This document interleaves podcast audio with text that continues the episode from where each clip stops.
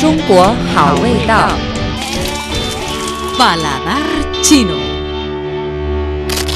Hola amigos, ¿cómo están? Bienvenidos al espacio Paladar chino. Les saluda Jessica desde nuestro estudio en Beijing. China es un gran país con una larga historia y su cultura gastronómica también posee un origen distante y corriente. En la sociedad actual, las condiciones de vida de las personas son cada vez mejores y en nuestras vidas, además de tres comidas principales al día, muchas personas también comen alguna merienda o biscorabis y otras delicias. En la actualidad, cada vez hay más variedad de biscorabis para elegir y también son muy deliciosos. Pero no sé si alguna vez ha avanzado en la pregunta, ¿qué tipo de piscorabis comían la gente en China en la antigüedad, teniendo en cuenta las condiciones de vida de aquel entonces? Hoy revelaremos en este programa cinco tipos de piscorabis consumidos por los antiguos de China. El primero que quiero presentarles es el sándwich de panqueques Fuling, Fuling Ping. Fuling Ping. Sándwich de panqueques Fuling es un nutritivo bocadillo tradicional de la etnia Han producido en Beijing y forma una parte integral de la cultura de la capital. Es parecido a un panqueque hecho de harina, azúcar y badito enrollado alrededor de nueces, miel y otros ingredientes. Pero, ¿por qué se llama panqueques Fuling? Debido a que el panqueque es tan delgado como el papel, el color de la delgada lámina también es blanco, muy parecido al trozo de Fuling, que es una especie de medicina china de la provincia de Yunnan que se utiliza para eliminar la humedad del vaso. Este tipo de repostería tradicional se ha registrado en libros de la dinastía Song del Sur. La gente de la dinastía Song del Sur ya había comido estos manjares. A finales de la dinastía Qing, este tipo de repostería también era amado y alabado por la emperatriz viuda Cixi. Así que este aperitivo fue heredado como un refrigerio de la corte que comemos hoy en día.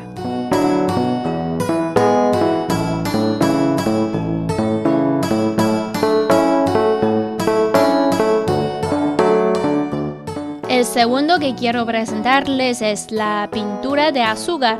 En chino decimos Tanghua, pintura de azúcar, Tanghua pues es una artesanía folclórica tradicional. Como su nombre indica, es una pintura hecha de azúcar. También es una forma única de comer que combina delicadeza y arte. Se originó en la dinastía Ming. Sí, los antiguos en ese momento ya contaban con pinturas de azúcar para consumir. En los tiempos modernos, la pintura de azúcar sigue siendo un manjar para muchos de nosotros.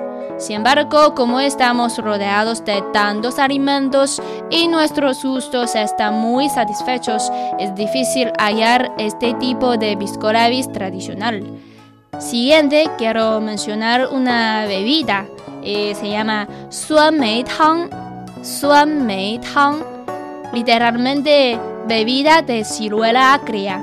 Se trata de una bebida tradicional china hecha de ciruelas secas, cristales de azúcar y otros ingredientes, y ahora es una característica distintiva del antiguo Beijing. De hecho, los antiguos también tenían la costumbre de beber suanmeitang.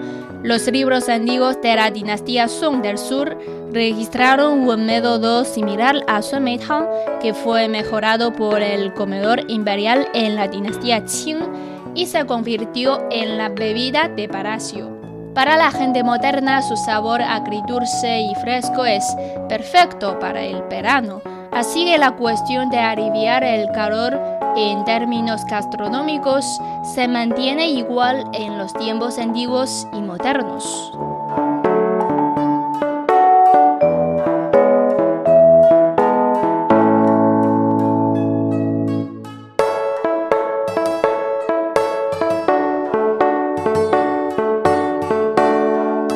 Pasamos al cuarto elemento que presentará es la barba de dragón literalmente caramelo de barba de dragón. En este caso es un tipo de algodón de azúcar tradicional chino. Era originalmente popular entre la gente común en la antigüedad, pero más tarde fue descubierto por un emperador de la dinastía Ming y devuelto a la corte como vocativo al servicio del emperador. Hasta el día de hoy, la barba de dragón crujiente es todavía un recuerdo de la infancia para muchas personas. Tiene un sabor suave y dulce, crujiente y delicioso, y se derrite en la boca. El ingrediente principal es la martosa. No es de extrañar que incluso a los antiguos emperadores les encantara. Como gente moderna estamos muy contentos de poder comer este tipo de piscorabis. Por último tenemos el tang hulu, también llamado ping tang hulu. Es un refrigerio tradicional del norte de China de fruta confitada, también conocida como espino de montaña algón chino o shanja en chino. Creo que todo el mundo está familiarizado con el tanghulu.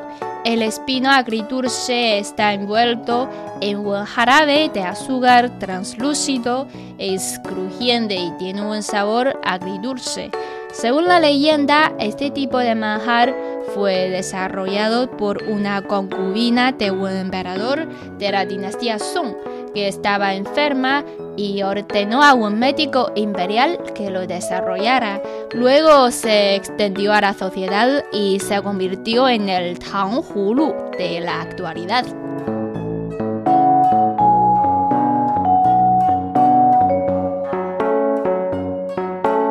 Bueno amigos, aquí damos por terminado el programa de hoy.